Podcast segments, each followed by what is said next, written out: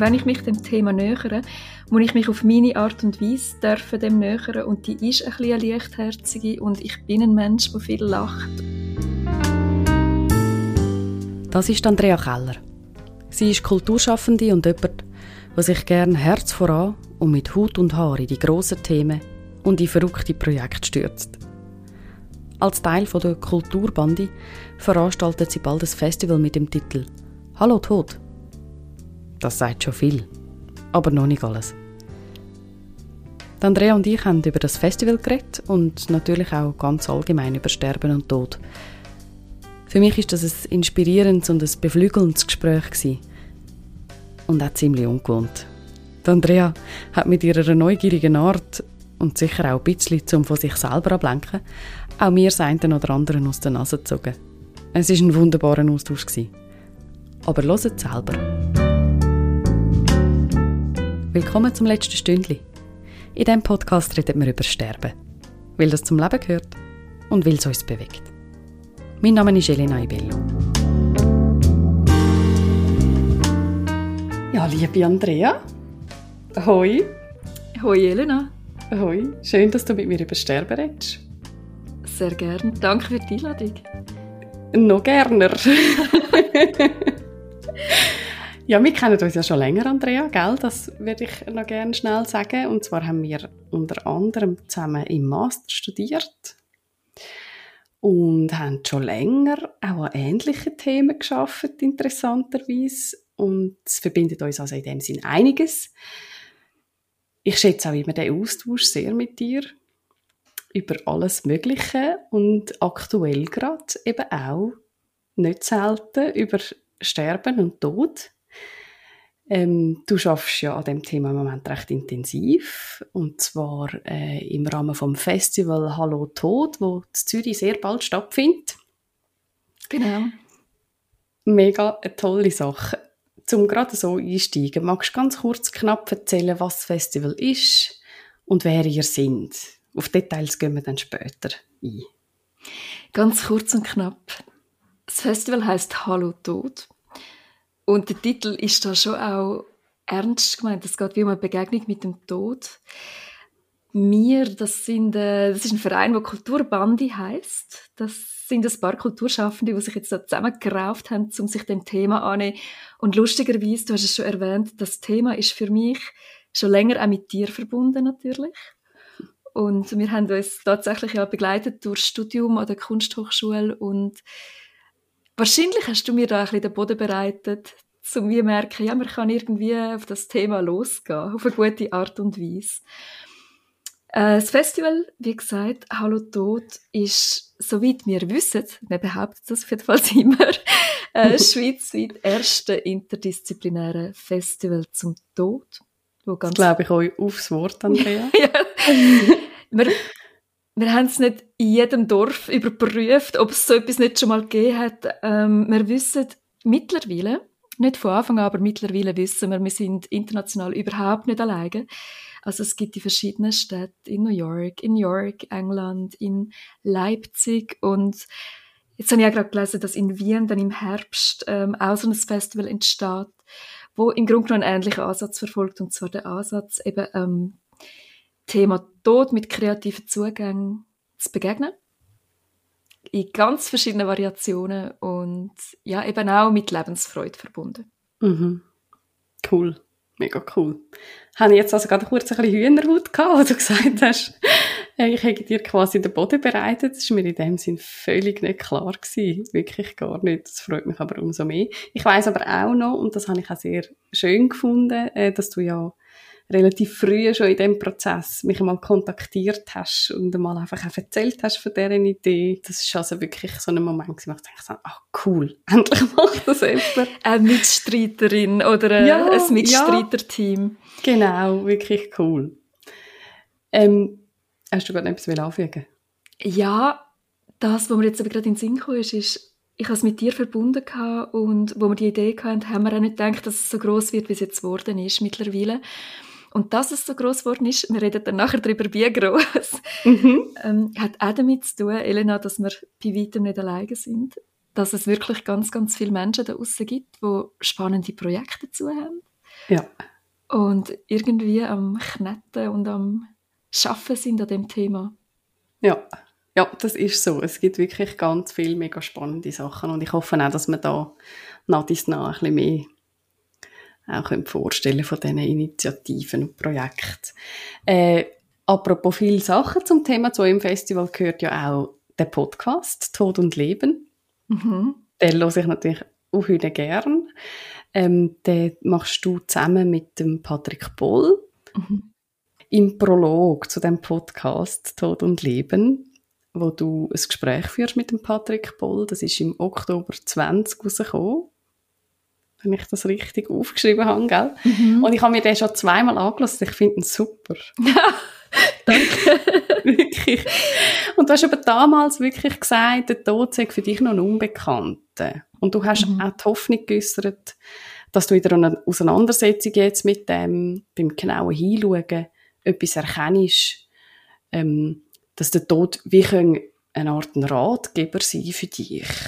Mhm. Ist das eingetroffen? Vielleicht zuerst kurz zum Unbekannten. Ich bin wirklich, ich werde jetzt 40 das Jahr, ähm, was mit Freude verbunden ist. So. Ich finde es ich find's ein tolles Alter. Und doch ist es ja nicht mehr ganz jung und im Grunde genommen ist es ja nicht selbstverständlich, dass ich mit 40 wirklich so wenig Berührungspunkte mit dem Tod effektiv hatte, wie es bei mir jetzt der Fall ist. Also ich habe meine Haustiere begraben. Äh, wir hatten auch einen Tierfriedhof gehabt. Aber ich habe noch keinen näheren Mensch müssen verabschieden, wo Teil von meinem Alltag war. Mhm. Und ich bin auch selber glücklicherweise noch nicht in der Position gewesen, dass ich mal haben müssen, ähm, tatsächlich um mein Leben fürchten dass mir bewusst gewesen wäre, dass es jetzt eben aufgrund von einer Krankheit oder von einem Unfall gefährdet gewesen wäre. Mhm. Darum ein Unbekannter. Und ähm, trotzdem weiß ich ja, dass der Tod zu meinem Leben gehört. Und ich haben wir am Anfang, ehrlich gesagt, auch ein bisschen Mut machen, mich dürfen an das Thema anzuwagen und auch exponieren mit dem Thema, eben, obwohl ich nicht gerade aus einer sehr persönlichen, tiefen Erfahrung rauskomme, wo das vielleicht auch legitimieren würde, dass man eben sagt, hey, lasst uns darüber reden. Ähm, ich bin da ein bisschen, ich glaube, ich habe sogar auch in dem Vorgespräch das Wort pampered benutzt, eben noch ein bisschen, eben, ich trage Pampers, ich bin da, mhm.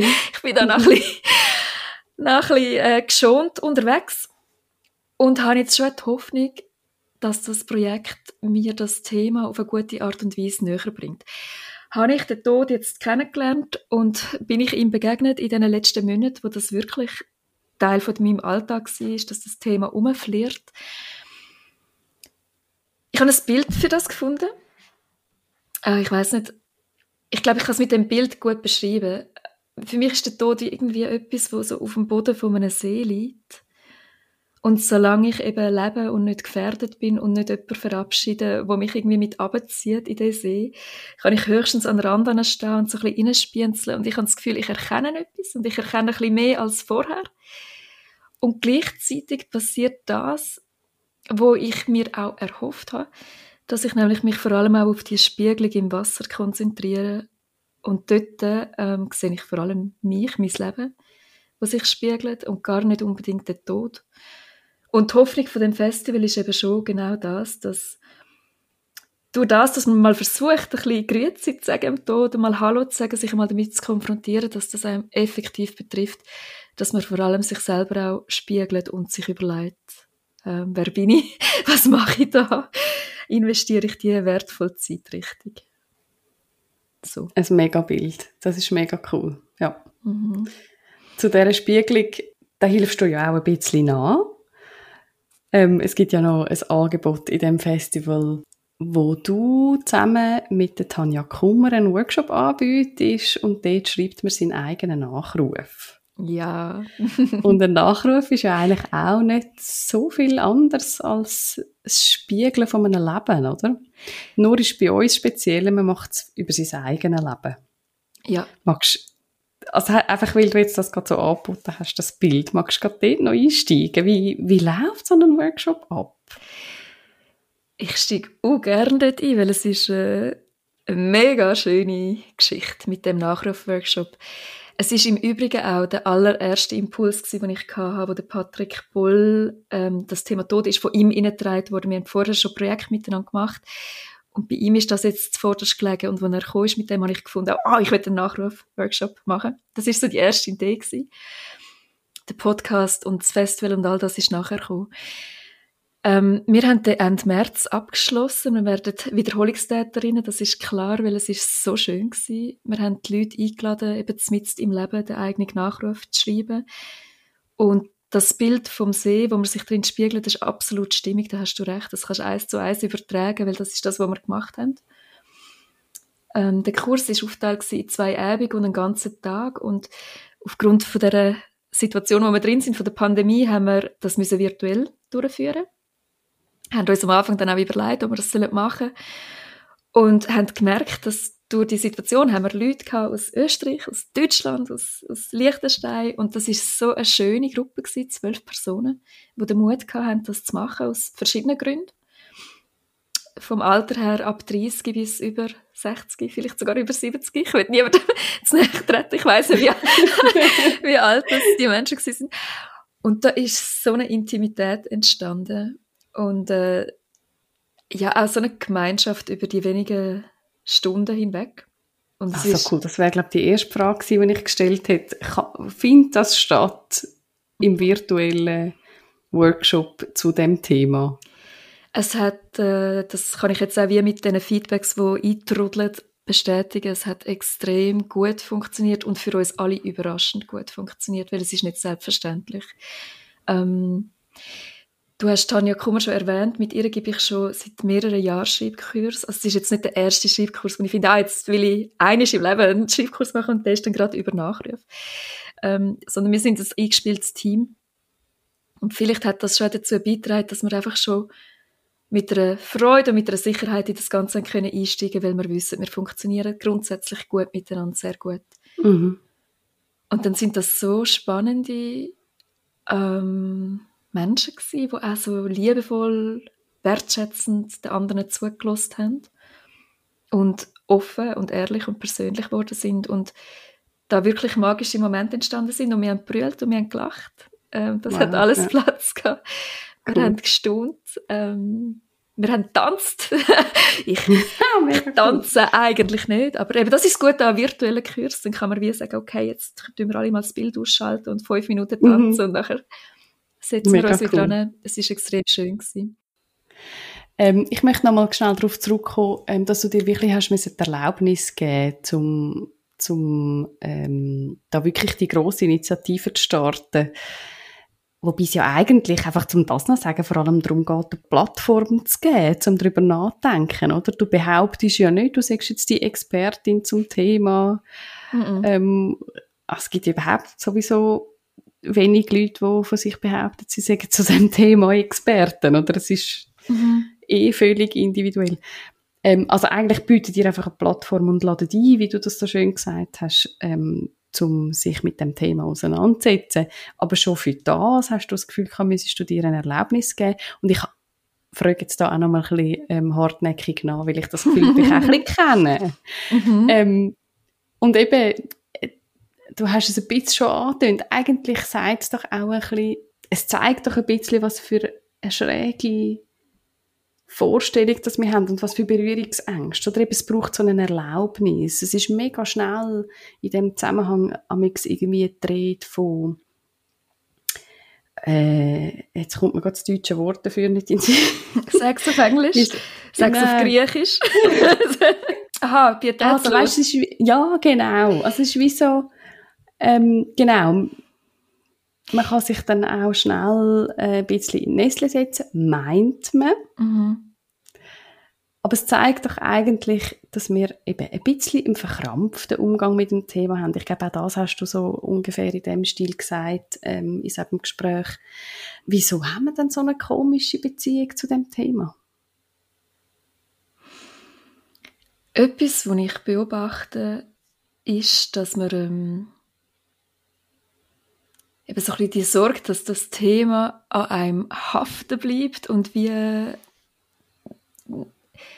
dass wie eine Einladung mit dem mitschwingt, wenn man sich jetzt mit dem befasst, dass das Thema auch soll näher kommen, auf eine ungute Art und Weise könnte es dann kommen. Also ich habe wie das Gefühl, es flirt so ein bisschen Aberglauben mit auch. Wenn ich mhm. darüber rede, könnte es sein, dass es kommt.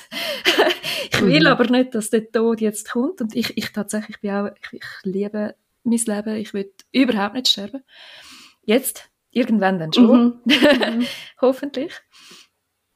Ähm, und dann ist also ich bin halt von meinem Wesen her jemand, wo ja, extrem harmoniebedürftig ist und ich will niemanden kränken, ich will nicht unvorsichtig sein und gleichzeitig merke ich, wenn ich mich dem Thema nähere, muss ich mich auf meine Art und Weise dürfen dem nähern und die ist ein bisschen eine leichtherzige und ich bin ein Mensch, der viel lacht und ähm, eben gerne philosophische Exkurs macht, aber ich kann jetzt nicht mit dem traurigen Gesicht über das Thema reden, ohne dass ich das in dem Moment fühle. Ich kann extrem mhm. gut mhm. mitbrüllen, wenn jemand vor mir sitzt, wo ich spüre, der Person geht das sehr näher und tut es weh, dann kann ich mitgehen.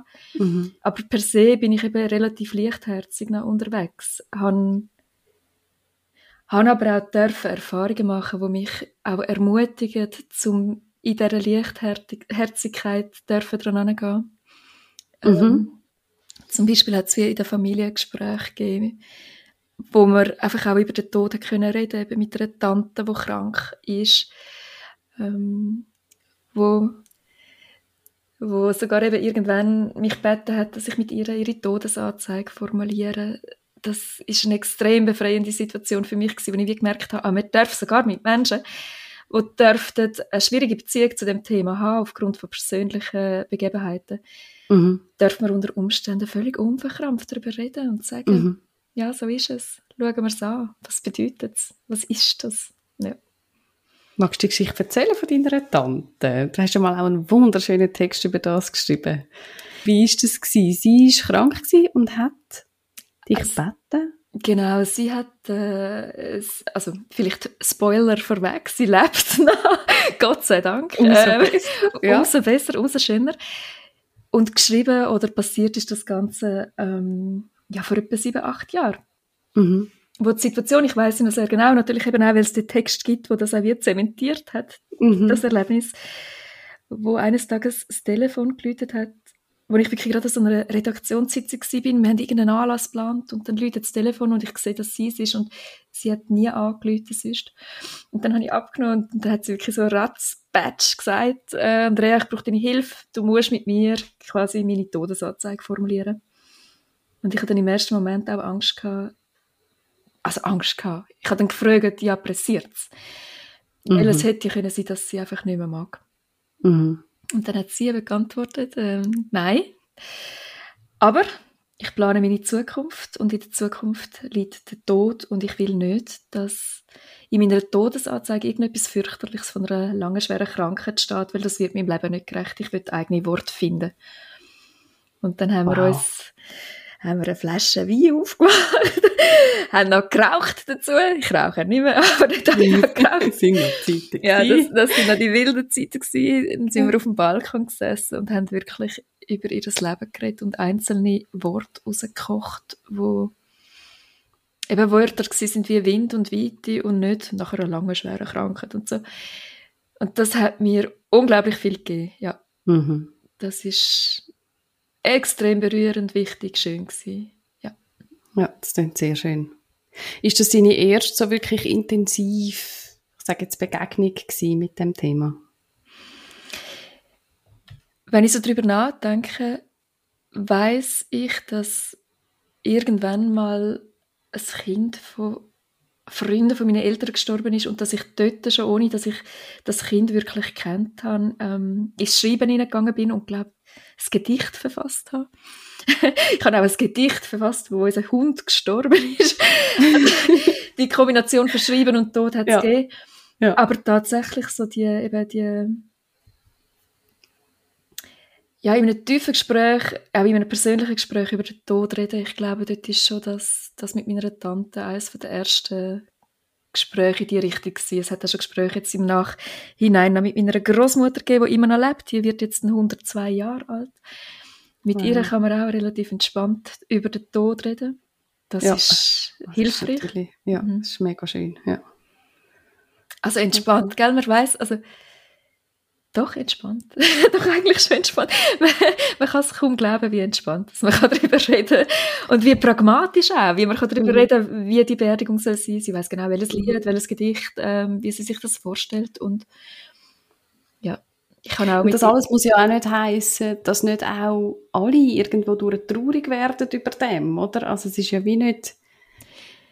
Es, ich glaube, ich habe letztens mit einer dürfen reden, wo so Trauerreden halten. Mhm. Mhm. Und sie hat gefunden, bei einer guten Beerdigung wird brüllt und es wird gelacht. Mhm. Und vielleicht gilt das generell für gute Gespräche über den Tod, dass man sowohl sehr traurig und, und auch betroffen darf sein, als aber auch ja, Humor kann Platz haben und auch, auch pragmatische Sätze, auch Wut. Ich glaube, vielleicht hat das ganze Gefühlsspektrum darf da drauf spielen. Mhm. Auf dem mhm. Thema. Aber längst nicht nur Trauer und längst nicht nur Dunkles, Schweres. Mhm. Ähm, ich glaube, für gewisse, auch das ist mir jetzt mehrfach zugespielt worden, ist ja der Tod auch eben ein Freund oder die Vorstellung, dass es den gibt, auch eine Erleichterung und mhm. äh, ja. Ja, und wenn es das nicht ist, glaube ich auch, dass so das Benennen von vermeintlichen Banalitäten mhm. oder, oder, oder vielleicht auch der klassische Galgenhumor eben auch die schwere ein bisschen zwischendrin ein bisschen durchbrechen auf eine gute Art, oder? Ja. Das nimmt einem nicht in die Tiefe und das tut nicht irgendwie ja, eben die Trauer schmälern oder irgendwie die aufrichtigen Gefühle dem Sterbenden oder dem Verstorbenen gegenüber, aber es kann es doch einfach auch ein bisschen leichter machen. Ja. Ich glaube, sobald man gerade so über praktische Sachen kann reden und die kann benennen, ohne ein beklemmendes Gefühl zu haben dabei, mhm. ist es doch irgendwie wie, also ich, ich finde eigentlich noch öppe die an einer Beerdigung sind so die, die trockenen Bemerkungen, die, wo, wo völlig befreiend ist. Ich weiß noch, meine Mami hat an der Beerdigung von meinem Großvater, also von ihrem Vater, ähm, er ist äh, eingeäschert und in einer Urne ins Grab, ähm, wie sagt man das, äh, abgelegt worden und hat und die Urne ist irgendwie noch so am Grabrand angetatscht. und mein Großvater ist einer der hat ständig den Nägel angeschlagen. immer. Er hat okay. immer irgend, irgendein, ähm, Bühlen oder ein, ein Bobo auf dem Kopf gehabt. Mhm. Nie schlimmer zum Glück, aber er hat immer irgendwie geblutet. Mhm. Und wirklich, wo das passiert ist, sagt meine Mutter laut. Und so, dass alle hören, ah, jetzt hat er noch das letzte Mal den Kopf angeschlagen. und, ja. also, und solche Sachen erlebt man ja noch bei einer Beerdigung. Bist du oft ich. an Beerdigung? nein, ja, nein, natürlich nicht, zum guten Glück nicht, aber mhm. ich habe das Gefühl, ich könnte jetzt von jeder von diesen wenigen Beerdigungen, die ich schon erlebt habe, irgend so, so etwas in diesem Stil erzählen und jedes Mal hast du richtig gemerkt, wie es ist wie ein Ausschnaufen. Mhm. Es ist so ein erlösendes Grölen und dann hat man sich auch mega schnell, ist es wieder es ist ja wie, wegen dem ist man ja trotzdem traurig. Es ist dann auch nicht irgendwie etwas, was sich dann durchzieht, eine Beerdigung lang und völlig deplatziert wäre. Ja. Aber es ist mal kurz der Fuß aus. Ja. Also ja. Ich erinnere mich an ein Abschiedsfest, ich glaube, wir haben es nicht mal Beerdigung genannt. Nein, es ist ja nicht, also, ähm, von einem Freund. Der wäre mir eigentlich, oder der ist mir nicht, aber eben der ist, der ist nach München ausgewandert und darum habe ich es nicht mhm. begriffen. Oder eben, er könnte mhm. ja immer noch dort leben. Ja, ja. Ähm, wir haben ihn aber mit einem Fest verabschiedet, dann das Glaubfelden, dort, wo ich aufgewachsen bin. Und dort haben wir auch, er hat früher so eine Death Metal Band gehabt, und dann haben wir die Musik gelost und haben irgendwie Fotos an die Wand geklebt und haben alle, schön. haben wirklich auch, äh, ich glaube noch grilliert und, und äh, auch Bier getrunken und sind dann auch seine Asche in den Fluss verstreuen und es hat auch dort Platz gehabt für alles und das ist extrem schön und verbindend. Und ich glaube, eben das sind also so magische Momente, die eine mega Nähe entstehen lassen. Ähm, auch gerade wenn man vielleicht zurückgeblieben ist. ja, und es, es, ist so wichtig und es ist so wesentlich und es ist aber auch so schön, dass er war und es ist so traurig, dass er nicht mehr ist. Und, mhm. Aber eben wirklich, äh, und darum sage ich auch, ich habe noch nicht so viele Berührungen mit dem Thema gehabt, für mich ist der Fall so surreal, ich habe es wirklich nicht begriffen, bis jetzt mhm. nicht. Mhm. Äh, trotz, trotz, trotz, dem Ritual. Trotz mhm. dem Ritual, wo sehr stimmig und schön war, aber irgendwie habe ich das Gefühl, er könnte könnte immer noch bei der nächsten Klassenzusammenkunft in fünf Jahren wieder auftauchen. So. Mhm. Mhm. Mhm. Ja. Ich, also ich glaube auch, dass es, dass es immer wieder, weißt du, jetzt auch wenn es jemand wäre, der eher in deinem Alltag wäre, wo es ja dann nicht ganz so einfach ist, um es nicht, nicht immer wieder daran erinnert zu werden. Mhm. Ähm, ich glaube, dann gibt es doch nach langer Zeit immer noch so einen Moment, wo du wahrscheinlich denkst, Jetzt könnte er wieder Jetzt Tür kommen. Das kann ja gar nicht sein, ja. Mhm. Ja, es ist wie... Als ich Kind war, hat mir mal irgendjemand gesagt, dass Vögel mehr Farben sehen als wir Menschen. Und dann habe ich, habe ich, habe ich wollen, ähm, neue Farben erfinden, weil ich das Gefühl hatte, ja, da ist ja mehr um, als ich sehen und begreifen kann. Also muss ich doch in der Lage sein, mir das vorzustellen. Und ich glaube, so ist es wie mit dem Tod. Okay, ich weiß, der existiert. Er ist wahr. Also mhm. Also müsste ich mir doch das, müsste ich es doch können begreifen, aber ich begreife es nicht. Ich glaube, mein Kopf mhm. ist gar nicht gemacht für das. Mhm. Und vielleicht ist es auch gut, vielleicht ist es auch ein Schutz, dass der Kopf nicht gemacht ist für das. Ich weiß es nicht. Also ich, ich komme nicht ganz draus bei dem Tod auf jeden Fall. Mhm.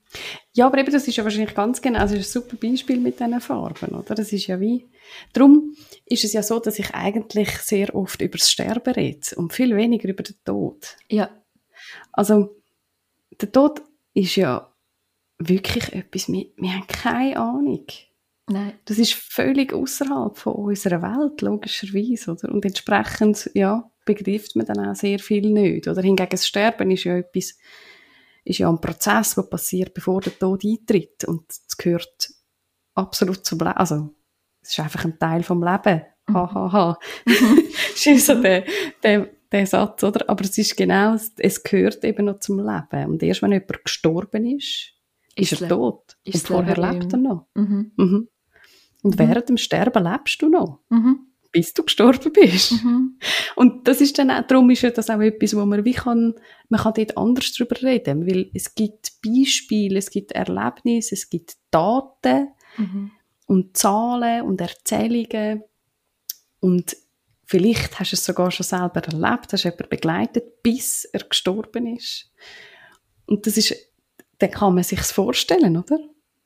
Also auch das ist nicht ganz einfach, aber es ist wie, es ist, das ist in unserer Sphäre, oder? Mhm. Ja. Es gibt ja die philosophischen äh, eben Betrachtungen oder Überlegungen, dass der eigene Tod einem auch im Leben gar nicht soll beschäftigen weil solange man lebt, kann er nicht sein und wenn er ist, ist das Leben nicht mehr. Also warum Richtig. soll es einem überhaupt äh, irgendwie zu denken geben? Mhm. Und der Tod von anderen, den kann man ja nur in dem Sinn registrieren, dass die irgendwann weg sind und nicht mehr kommen. Ja. Ähm, genau, aber immer aus dieser Perspektive vom Leben, oder? Was mich noch würde interessieren, vielleicht hast du schon mit Menschen können über das reden, auch über Nahtoderfahrungen. Das scheint mir, das ist auch nichts, was ich würde verstehen, aber dort wird ja wie nochmal ein Raum auf da zwischen Leben und Tod. Mhm ähm, wo glaube ich auch sehr verschiedentlich erlebt wird, aber eben auch erlebt wird, weil man mhm. wieder zurückkommt. Mhm. Also ich weiß auch nicht, wahrscheinlich nicht mehr als du über das Phänomen. Ich habe jetzt einfach in der letzten Zeit angefangen, so ein bisschen Doc-Film und so über das zu schauen.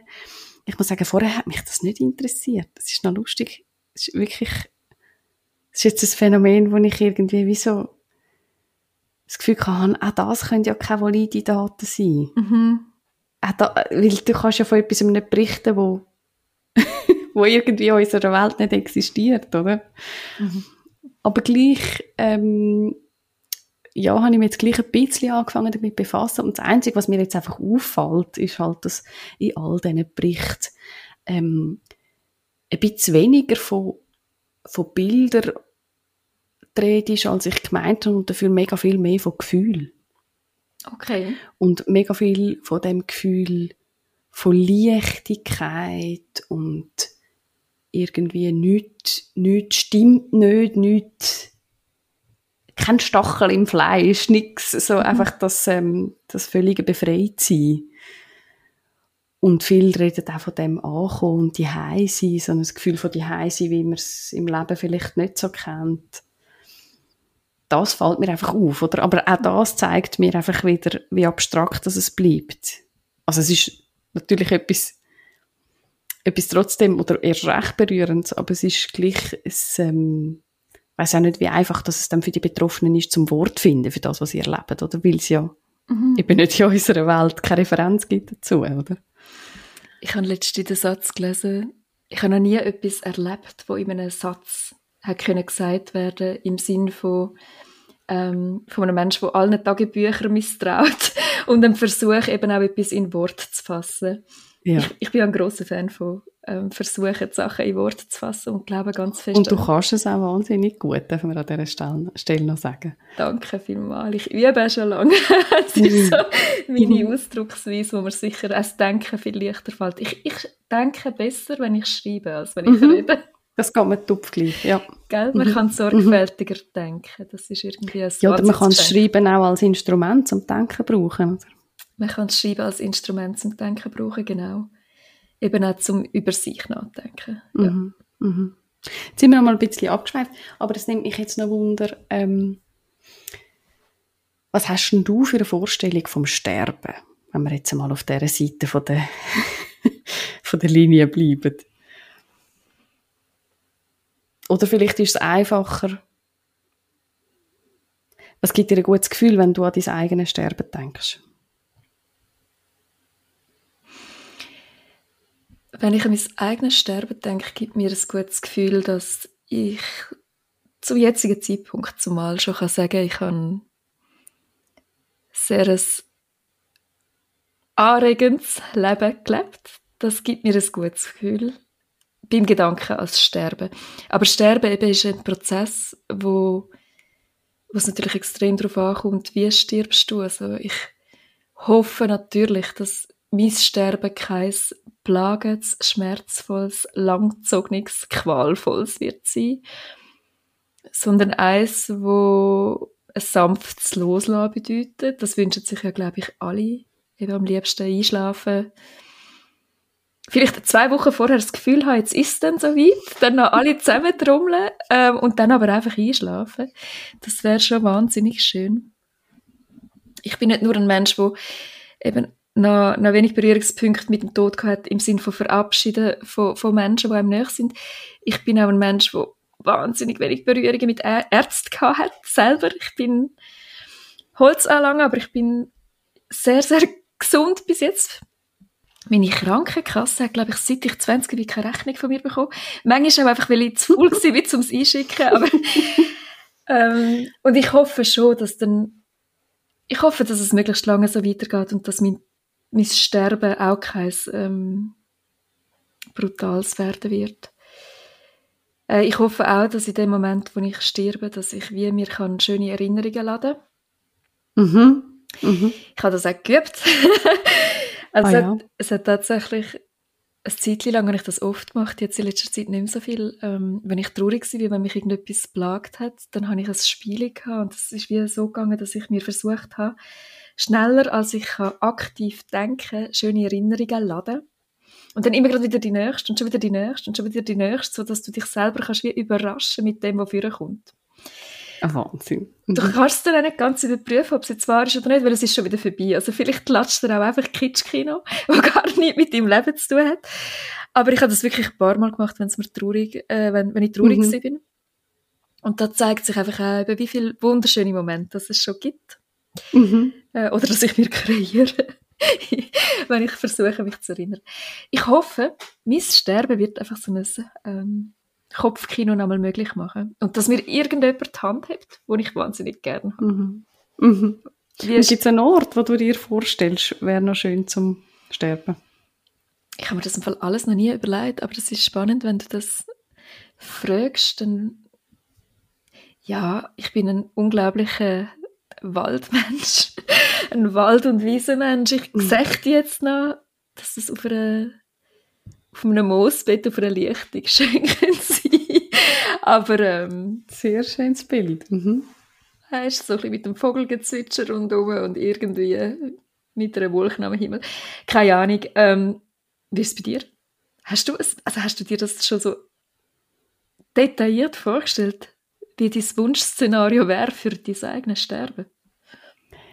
Ähm, ich habe mir schon recht oft und intensiv überlegt, was ich mir würde wünschen und dazu gehören auch Gedanken zum Sterbeort, ja. Mhm. Aber ich muss sagen, ich bin immer sehr auf der pragmatischen Seite geblieben bis jetzt. Ich wäre jetzt noch nicht auf die Idee gekommen zu sagen, oh ja, am liebsten im Moos, äh, im Wald oder, oder äh, am Sandstrand, an meinem Lieblingsstrand. Du bist so vor dem Krematorium, zum, zum möglichst wenig Aufwand machen nachher, möglichst genau. kurze genau. Wege. Genau. Aus der Region für die Region. Ja, nein, was wird, also, Nein, also ich wünsche mir schon, ähm, dass ich kann in einem vertrauten in einer vertrauten Umgebung sterben und ich nehme an, dass das, dass das in der Todesnähe einfach wird, wird die sein. Mhm. Und, ähm, und gut versorgt, oder? Ich gehe halt wie ein bisschen davon aus, dass ich wird müssen, ähm, dass ich wie nicht vollkommen ohne medizinische Versorgung wird auskommen, ausser es nimmt mir gerade irgendwie wirklich von einer Sekunde auf die andere irgendwo und es gibt eh nichts mehr zu machen. Mhm ich weiß auch nicht, ich stelle mir vor die wahrscheinlichsten Varianten, oder? Dass ich irgendeine Krankheit habe oder, oder weiss der Gucker etwas in dem Stil, wo sich nicht, ja, was, wo ich nicht völlig wird können, ohne externe Hilfe quasi meine letzte Lebensphase gut verbringen. Und dann hoffe ich eigentlich einfach, dass ich nicht ins Spital muss, auch wenn ich Spitäler kenne und Abteilungen vor allem kenne, wo ich nicht das Schlimmste würde finden, wenn das mein letzter Ort wäre. Mhm. Aber noch schöner wäre es die glaube ich. Mal, glaube ich schon. Und zwar auch einfach einerseits, weil ich gerne möchte, glaube ich heute, dass ich dann gerne Menschen um mich herum hätte, die ich wirklich gerne habe. Ob jetzt im allerletzten Moment oder nicht, weiß ich nicht, aber in der letzten Phase sehr wahrscheinlich schon. Und ich bis jetzt mich ist ja, ich habe jetzt nicht so die tollen Erfahrungen gemacht in den Spitälern, wobei ich ja nicht auf Palliative Care Abteilungen bin, Gott sei Dank. Ähm, ja, noch schon das Spitalbett. Nein, ich habe es irgendwie ganz scheußlich gefunden. Und ich bin wirklich dort halt auch schon wirklich im Moment gewesen, wo ich echt gedacht habe, jetzt bin ich von echt nicht sicher, ob ich da wieder rauskomme. Und okay. das habe ich ganz scheußlich gefunden. Ich, dann, ja, aber eben, es sind wirklich mehr so, ich, ich bewege mich in meinen Vorstellungen mehr in dem, in solchen Bereich, oder? Merke ich jetzt gerade, wenn ich so mit dir rede, ja, man darf ja auch aufmachen, man darf ja auch sich wünschen, kann man ja alles Mögliche, oder? Es ist schon ein bisschen unwahrscheinlicher, dass man auf einer, auf ja, aber wenn dich jetzt ein Herzinfarkt verwünscht, ich meine, klar, nicht, dass das äh, schön wäre, mhm. oder? Das ist wahrscheinlich nicht ein schöner letzter Moment, aber mhm. vielleicht gibt es eine Sekunde, wo du wahrnimmst, ah, jetzt bin ich wenigstens da, wo ja. ich gerne bin. Also ja, wieso eigentlich nicht, oder? Also lieber als auf einer, auf einer Strassenkreuzung. ich glaube, ja, lieber als auf einer Strassenkreuzung unbedingt. Ähm, was macht denn das mit dir, wenn du dir den Moment vorstellst? Also in dem Fall hast du dir ja schon oft Gedanken gemacht. ja, manchmal schießt es mich grausam an, wenn ich mir das vorstelle. Mhm. Also, aber will ich jetzt halt, ich kann ja wie nicht anders als aus meiner heutigen Situation heraus mir das vorstellen. Oder wenn ich jetzt wirklich quasi projiziere, wenn ich dann irgendwann mega alt bin, dann finde ich es mir kommt das Wort heimelig in den Sinn. Dann finde ich es in dem Sinne eine heimelige Vorstellung, auch wenn ich weiß, dass mir nicht wird leicht fallen, mein Leben herzugeben. Das glaube ich, das wird mir auch nicht leicht fallen, wenn ich alt bin. Mhm. Ähm, aber vielleicht ein bisschen, aber hoffentlich ein bisschen leichter als jetzt. Oder wenn ich mir jetzt vorstelle, oder ich habe zwei kleine Kinder, wir wohnen da als vierköpfige Familie, die ähm, und ich würde jetzt da in unserem Schlafzimmer im Sterben liegen, dann fände ich das grauenhaft, natürlich, ja.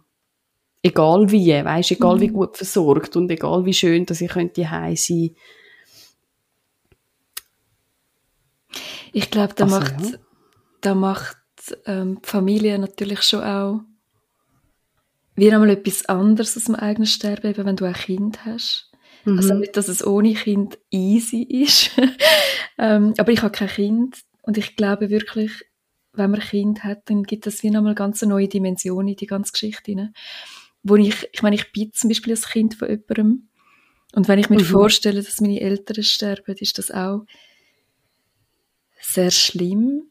Mhm. Das macht mir ehrlich Angst. Und gleichzeitig hat der Patrick mal so etwas Gutes gesagt, wo ich mir auch hinter die Ohren schreibe, eben, dass es auch unfair ist, ähm, den Eltern gegenüber so die Haltung zu haben, du darfst nicht sterben.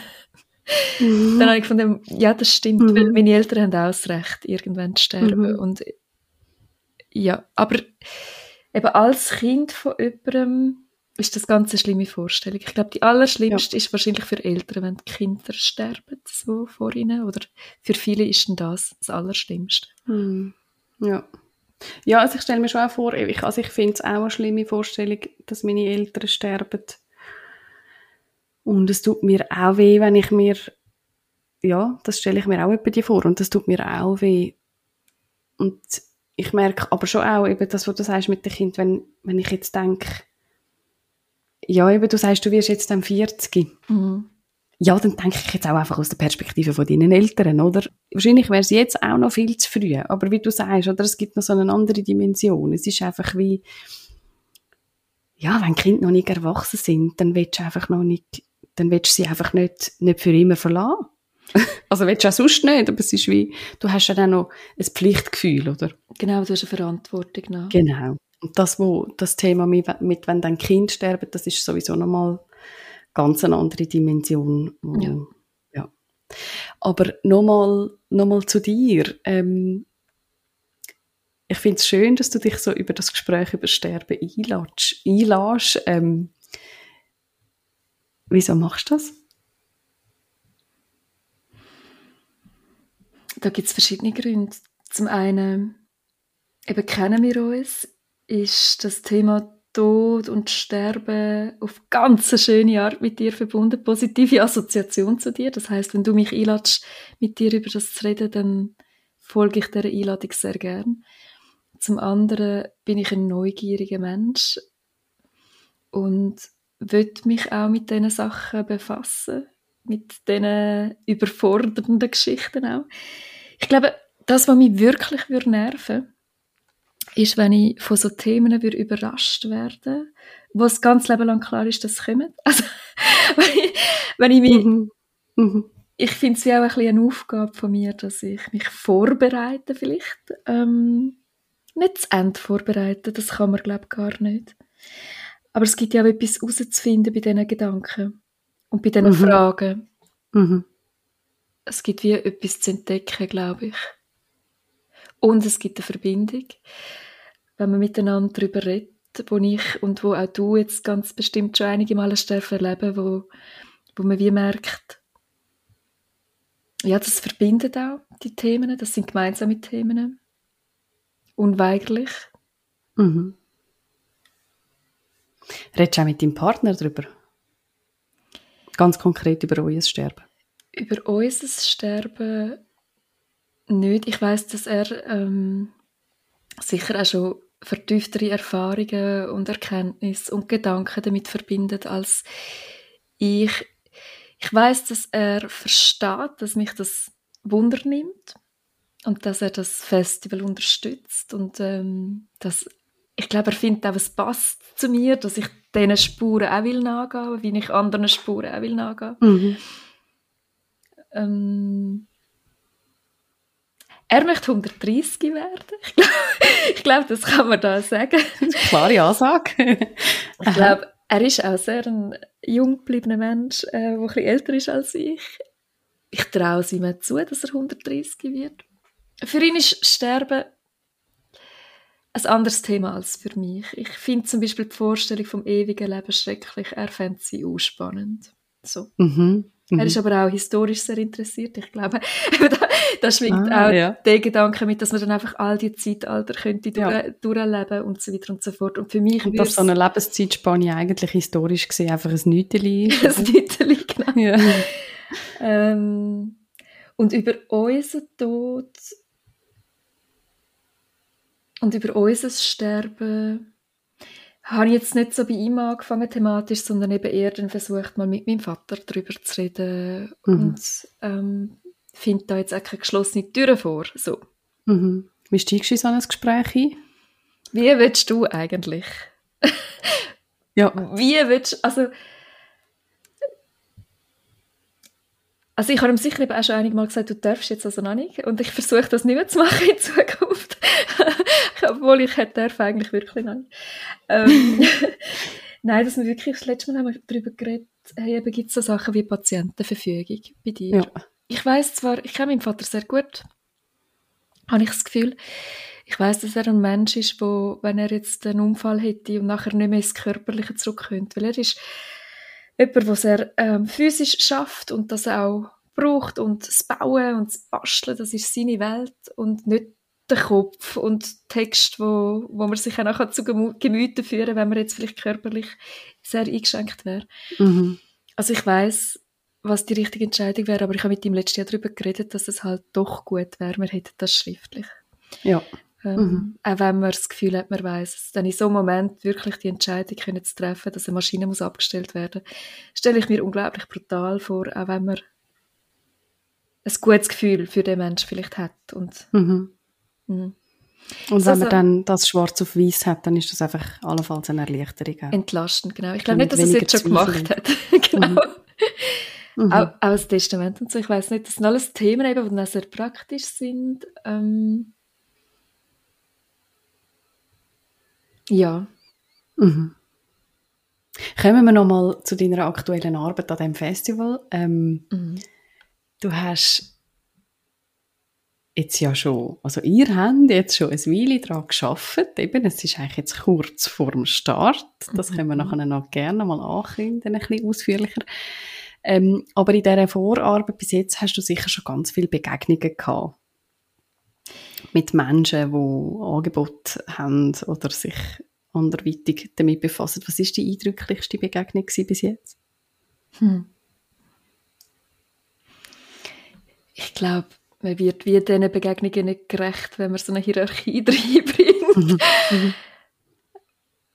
Es hat verschiedene Begegnungen gegeben über eben die Podcasts, die wir machen, wo mir, wo mich sehr berührt haben. Mhm eine Begegnung, und das ist auch die erste offizielle Folge, gewesen, ist ähm, mit einer Musiktherapeutin, die im Spital schafft mit Neugeborenen mit wenig Überlebenschancen. Und die habe ich lustigerweise im Nachtzug nach Berlin kennengelernt und wir haben uns einfach gerade mhm. gefunden und mit dem mhm. austauscht. Ähm, die Begegnung klingt nah und wenn mhm. sie klingt, dann ist es Summe, weil sie hat dann auch bei dem Podcast ähm, mit einer Summe geschafft. Sie setzt das Summen auch ein, dann bei der Behandlung, bei der musikalischen, therapeutischen Behandlung. Summe ist grossartig, habe ich herausgefunden. Ja. Das, geht, das geht in den Körper rein. Ähm, ich habe jetzt auch letzte dürfen mit einer Teilnehmerin vom Festival reden, wo einen Filmbeitrag wird beisteuern und äh, eine Performance beabsichtigt zu machen. Mhm.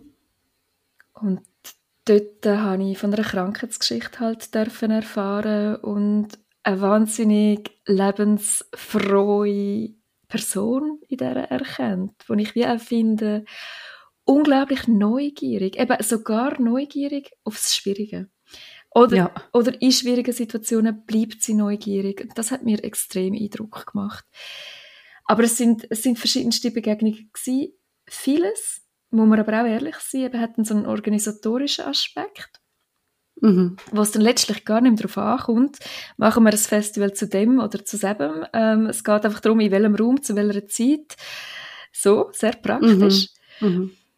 Und darum bin ich eben froh, gibt es neben dem Festival eben auch noch den Podcast und ähm, die Schreibwerkstatt, wo man anbietet, wo es um eigene Nachrufe geht, wo auch so ein inhaltlicher Seitenwagen ist von dieser Festivalgeschichte. Was ich aber auch kann sagen, was mich berührt hat bei dem Festival, wir haben es so konzipiert, dass wir letzten Herbst im September haben wir wie so einen Kick-Off-Anlass ähm, gehabt, wo wir einfach dazu eingeladen haben, wo wir rausgeschrien haben, wir haben da etwas vor, wer will, wer will mitmachen, man kann mitmachen. Und dort ist noch ein Anlass möglich gewesen. Die Leute sind gekommen, haben zwar schon Masken getragen und auch schön geschaut, dass man im Fluss ist, aber es ist ein mhm. Anlass noch möglich gewesen vor Ort. Mhm. Und mich hat es einfach begeistert, wie viele verschiedene Menschen gekommen sind und wie viele verschiedene Generationen das gekommen sind. Von den Anfangs 20-Jährigen bis zum über 80-Jährigen, wo wir gefunden haben, was machen ihr da? Es ist interessant. Wie gehen ihr das an? Wie kann ich mitmachen? Mhm. Wir haben jetzt auch ähm, im Team äh, Mitte 20-Jährige, Viviana Leida, wo extrem mithilft, das Ganze zu schmeißen und zu stemmen. Sehr cool. Und die beeindruckt mich schon auch fest, wie sie wie sie mit dem Thema schafft. Sie kommt von der ZHDK und hat Design studiert und mhm. beschäftigt sich auf ihre Art und Weise damit und ist für mich auch einfach äh, ja äh, äh, eine schimmernde Person, wenn es um die Auseinandersetzung geht, wo ich geniesse, mit ihr dürfen Zeit zu verbringen, auch schon über eine Generation hinweg eigentlich. Also ich bin ja wirklich auch nicht mehr ihre Generation. Und das ist, es kommen einfach Menschen, beherzte Menschen, oder viele Menschen Herz voran in das Ganze hinein, weil es ein Thema ist, das das Herz tangiert und berührt mhm. und und viel sind persönliche Motive dahinter, wo das halt auch wichtig machen. Und eben, es ist mhm. nicht einfach irgendetwas, was man jetzt noch aus Auftragsgründen auch noch muss erledigen muss, weil man den Beruf XY hat, mhm. sondern da merkt man, es sind so ganz persönliche Motive äh, dahinter und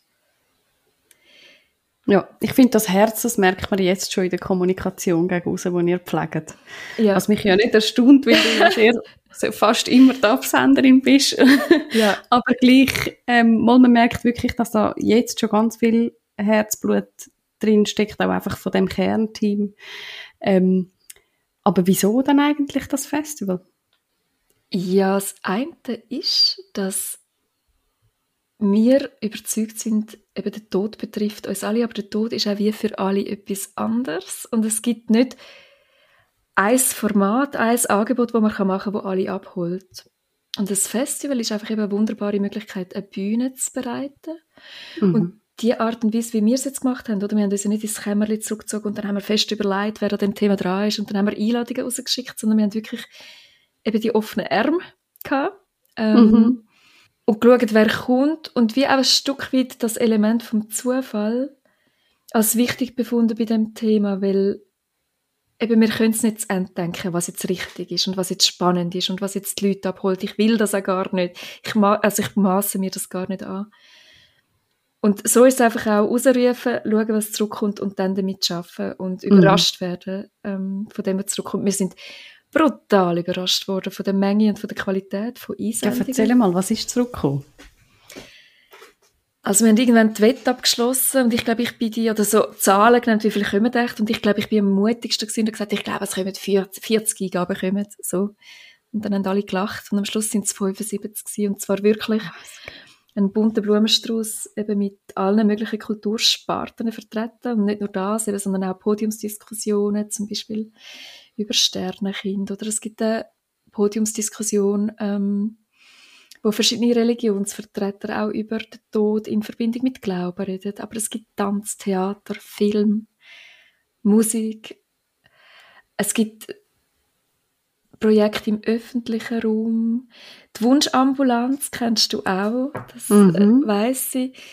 Ähm, sie möchten mit so einer Wish-Wall arbeiten, mit so einer Wand im öffentlichen Raum, wo die Leute eingeladen sind, ihre letzten Wünsche zu vermerken. Oder einfach eben quasi so eine Bucketlist noch irgendwie zu führen, öffentlich. Es gibt den Knochenbus vom Museum zur Allerheiligen, also ein Bus, wo kommt, wenn das dann möglich ist, von Corona, von der Corona-Situation mhm. her. Ähm, es gibt auf der Theaterebene zum Beispiel ein Mutter-Tochter-Gespann, wo jetzt äh, dazu ein Stück entwickelt hat und sehr engagiert am Proben ist und dort berührt mich, dass das eben auch etwas in der Familie ist. Es sind zwar mhm. professionelle Kulturschaffende, zumal Tochter, ich glaube auch die Mutter. Ähm, das heißt, sie kennen die Bühne, aber sie haben sich jetzt das wie zum Anlass genommen, um auch als Tochter und Mutter an das Thema anzugehen. Mhm. Mhm. Ja, auch viel. Es ist ein, es ist ganz ein viel, ja, bunter Blumenstrauß.